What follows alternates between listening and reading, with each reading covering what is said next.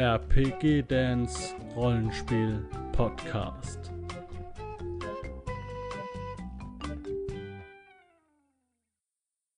Jo Leute, herzlich willkommen zu einem neuen Video und heute wird's bunt, denn wir schauen uns die Ausgabe 11 an des 1000 Tote Trolle Magazins hier mit diesem verrückten Bauern, der sich wohl gerade äh, kurz vor einer Nasenkorrektur befindet. Ähm, wieder dabei ist der Kaffee, den ich heute aus Versehen in dieses Gefäß gefüllt habe.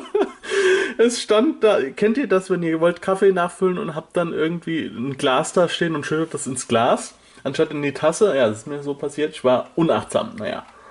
Mm. Aber der Kaffee schmeckt trotzdem einigermaßen aus, selbst aus diesem Gefäß. So, heute, uh, heute geht die große Werbungsschau äh, los mit äh, auch einem bunten Ding. Spielefantasien, Spieleeck. Und hier steht S und F, äh, Science Fiction und Fantasy kann das bedeuten, durchgestrichen. Was auch immer das bedeutet. ja. Ähm, habe ich das schon mal gesehen mit diesem Drachen und so? Keine Ahnung. Vielleicht war da irgendwie, haben sie die, die Läden äh, umbenannt oder so. Aber da gibt es Zinnminiaturen, Rollenspiele, Brettspiele, Zubehör und Bücher. Ja, toll. Okay, so wie es aussieht, ist das hier das Heft, ähm, das Heft 11 ist zu der Spielemesse in Essen damals rausgekommen. Ähm, und es war ein relativ schnelles Heft, weil das im Vorwort beschrieben wird, dass die Leute sich wundern, dass jetzt auf einmal schon die 11 da ist. Okay, es geht los mit dem Dämonenglücksrad. Ähm, das ist so eine kleines hier ein Szenario, das man schön einbauen kann in sein Spiel, ähm, wo dann dieses Dämonenglücksrad, das hier auch abgebildet ist, ähm, eine Rolle spielt. Ich finde das auch ganz schön gemacht. Hier außenrum mit den Beschreibungen und hier innen drin halt dann äh, die 1W20 quasi. Ne? Also da würfelt man dann natürlich, was man gewinnt oder was passiert. Finde ich eine schöne Sache. Ja, also solche Dinge, das sind halt keine eigenständigen Abenteuer oder so, die kann man schön einbauen. Und Ad Astra ist wieder dabei mit der Rakete. Ne? Die sind auf jeden Fall immer dabei. Ja, sehr schön. Das war bestimmt, also ich kann mir das richtig gut vorstellen, dieses Ad Astra. Das ist nichts aus dem normalen Sprachgebrauch oder sowas. Das sind irgendwelche, das war ein Nerd, der das äh, entwickelt hat. Ja, das ist irgendeine irgendetwas Bekanntes aus einem Roman wahrscheinlich oder sowas. Also, wer mir das erklären kann, was Ad Astra genau ist, ne, schreibt mir unten unter dem Video in die Kommentare. So, jetzt kommen wir für, zu was Wichtigem. naja, es ist eigentlich alles ganz wichtig, aber das hier ist toll. Das kann man bis heute noch gebrauchen. Also ich, ich rate euch, ja, schaut nochmal beim 1000 Tote Trolle Verlag vorbei, wenn ihr Midgard 5 spielt. Das hier ist eine geile Sache, kann man auch heute noch eins zu eins zu benutzen. Das Handbuch für den Kräuterkundigen. Hier wird jetzt die Fertigkeit Kräuterkunde quasi auf die Meisterregeln hochgesetzt. Ihr kennt es vielleicht von DSA, das ist so, ja, es gibt normale Regeln und es gibt so Erweiterungsregeln, dass man sagt, ja, äh, wer normal spielen will, der würfelt den Wurf auf Jagen oder auf Schleichen oder was auch immer und jagt dann.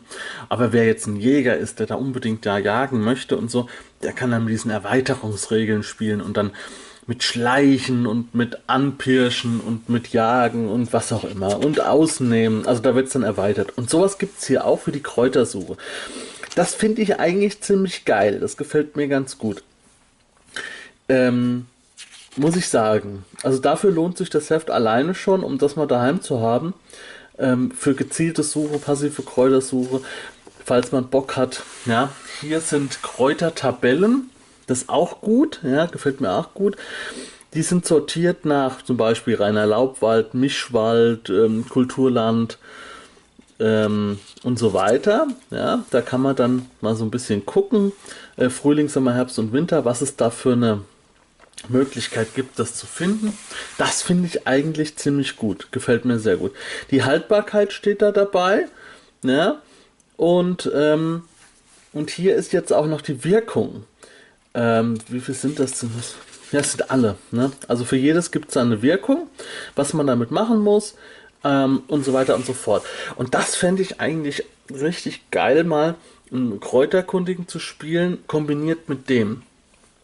Dass ich mir das gar nicht durchlese, sondern dass man die Kräuter ausprobiert und dann schreibe ich mir quasi das in mein Buch rein. Oder ich finde mal irgendwo ähm, eine Information, bekomme ich von irgendeiner Kräuterfrau oder so und die gibt mir dann die Information für dies, für das und für jenes und stelle mir so mein eigenes Kräuterbuch zusammen. Das fände ich eigentlich ziemlich geil, ja. Ja, und dann hier, wie es bei Midgard so ist, auch ein Blatt gibt es dazu. Und bei Midgard heißt ja immer alles Abenteuerblatt, Figurenblatt und so weiter. Zauberblatt und das ist hier das Kräuterblatt. Finde ich auch witzig, ja. Ähm, Pflanzenname, ja, und dann die ganzen Spalten. Bei dem hier ähm, wäre es aber vielleicht cooler, wenn die Spaltenbreite doppelt so dick wäre, dass man mehr Platz hat zum Reinschreiben. Gerade bei der Wirkung hinten braucht man mehr Platz, ja. Und dann, aber dann, äh, ja, sind also so viele, weiß ich nicht, ob man so viele Plätze braucht, wenn man so viele Kräuter findet. So, dann kommt hier eine Zusatzregel, so eine Regelidee. Ähm, Zaubern ohne AP. Das ist ja, weiß ich nicht. Ähm, kann man auch mal drüber nachdenken, ob man das machen möchte. Es ist nämlich sozusagen Blutmagie. Also äh, das ist eigentlich so das, was man hiermit tut, äh, weil in der Logik der Welt Midgard zapfen die Zauberkundigen ja nur äh, die, die, die magischen Kräfte an, so, ja, und es dauert, es kostet sich halt Ausdauer, das zu bündeln. Also sie haben keine, haben ja keine Mana-Punkte oder Astralenergiepunkte oder sonstige Dinge. Das heißt, sie können dadurch natürlich auch erschöpfen und ähm, theoretisch müsste man auch noch Kraftanstrengungen äh, äh, irgendwie machen, die über sein Limit hinausgehen und das geht dann halt hier über Lebenspunkte. Also man kann dann auf Lebenspunkte weiter zaubern. Ja, wem es gefällt, ja, ist es vielleicht für einzelne Charakterkonzepte ganz geil. Dann hier, das ist doch das ist Midgard 3 hier. Escher, Weland, oh mein Gott, Weland, das hätte ich so gerne, das Buch. Escher auch, ist das, aber ist glaube ich die Box, ne? Ja, das ist die Box. Escher, ich hoffe, Escher erscheint noch. Ja, für Midgard 5 würde ich mich freuen. Ich würde mich sowieso über alles freuen. Weland, das Heft, das Buch, das suche ich auch händeringend. Ähm, ja, hier sind auch viele Abenteuer, werden hier angepriesen. Die Werbung ist, ist halt auch irgendwie, ich weiß nicht. Midgard, das Fantasy-Rollenspiel, das ist damals noch von Pegasus, genau. Die Werbung ist halt auch nicht, nicht sehr gut. Das sieht aus wie rauskopiert irgendwie. Ja, ja, ja, Leute. Da haben sie sich aber jetzt, haben sie schon ganz schön gemausert, ne? Ich trinke mal einen Schluck aus meiner Midgard. Äh, meine Midgard-Tasse hätte ich fast gesagt. Ah, ordentlicher Schluck. So. Das Geheimnis der Staubvögel. Das ist ein Abenteuer in Chrysea von Carsten Grebe und Oliver Schröffer. Ähm, falls ich es nicht vergesse, ich werde das jetzt hier oben anpinnen, da wo das i erscheint. Ähm, wenn ihr wissen wollt, was Chrysea ist, wo Chrysea ist und was Chrysea überhaupt für ein, für ein Feeling hat, für ein Flair hat, das habe ich hm, mit dem Dirk Richter besprochen, der lange Zeit Chrysea auch als ähm, ja, betreut hat. Auch der hat ja sowieso ganz, ganz viel für Midgard schon gemacht und so weiter und hat aber auch Länderchef von den Küstenstaaten oder ist oder und war auch Länderchef, glaube ich, auch mal von Crucea oder hat an Crucea mitgearbeitet. Naja, auf jeden Fall kennt er sich aus. Ähm, das verlinke ich euch oder ist habe ich euch schon verlinkt. Hier geht es jetzt äh, um das Geheimnis der Staubvögel und ist ein Abenteuer, was man gut in äh, einen Hauch von Heiligkeit einbinden kann. Das ist ein Abenteuer, ich glaube, das war sogar hier in der Werbung auch. Hier ein Hauch von Heiligkeit, kann man kaum lesen. Ähm, das sind Abenteuer für Midgard, die halt das sind große Abenteuer, die man schon mal gehört haben kann, weil die immer wieder mal so äh, gesagt werden. Ne? Und dann haben wir das und das gespielt und so weiter. Also das kennt man eigentlich. So, und das kann man da auch gut einbinden. Möchte jetzt hier natürlich auch spoilerfrei bleiben. Ähm, aber es ist Spiel in Chrysea und Aschekrieger werdet ihr begegnen.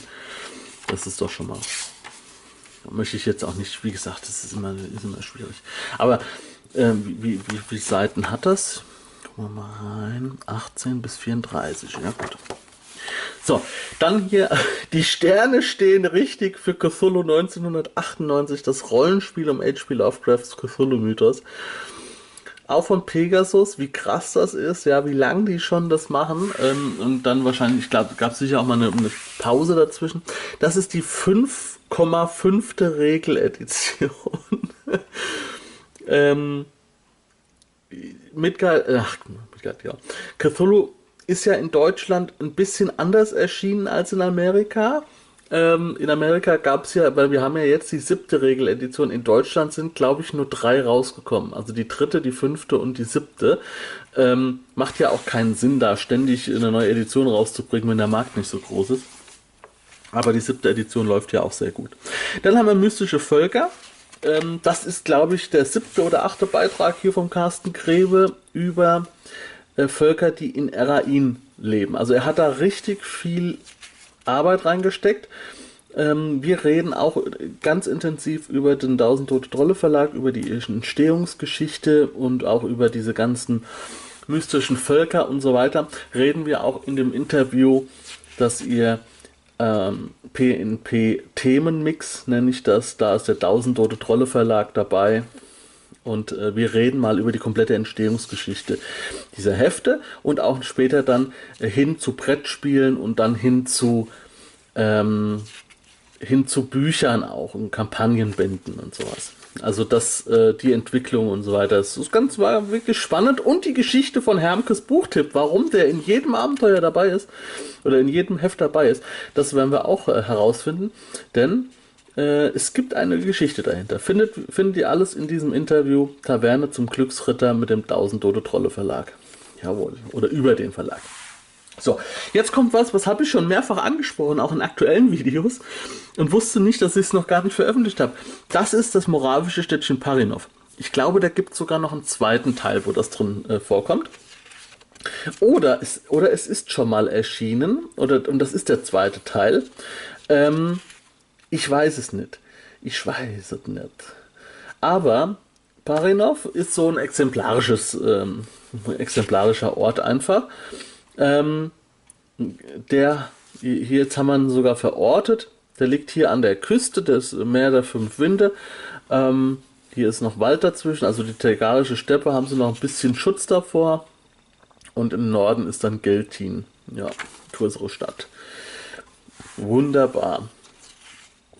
Oh, oh, auch wieder.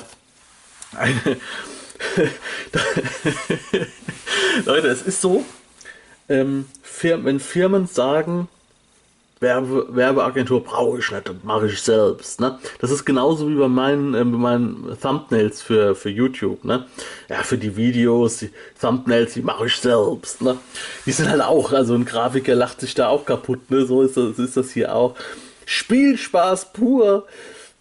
G und S Verlag, Aladdin Edition, das sind alles so, da werden so Dinge reingeschmissen hier. Das kann man kaum lesen. Saga Games Manuf Manufaktur, überall im Handel. Rasils Heilkunde. Kronk Kartenspiel, Götterriten und Dämonen, dunkler Druck, Cthulhu. Ne, unter, Unterdruck. Lieber Makika, zweite Second Edition. Ich habe keine Ahnung. Aber es ist, wenn man in der Zeit gelebt hat, war das wahrscheinlich alles selbst erklärt. Ja, in Zirndorf, wunderbar. Ich liebe es. So, ähm, habe ich das jetzt schon?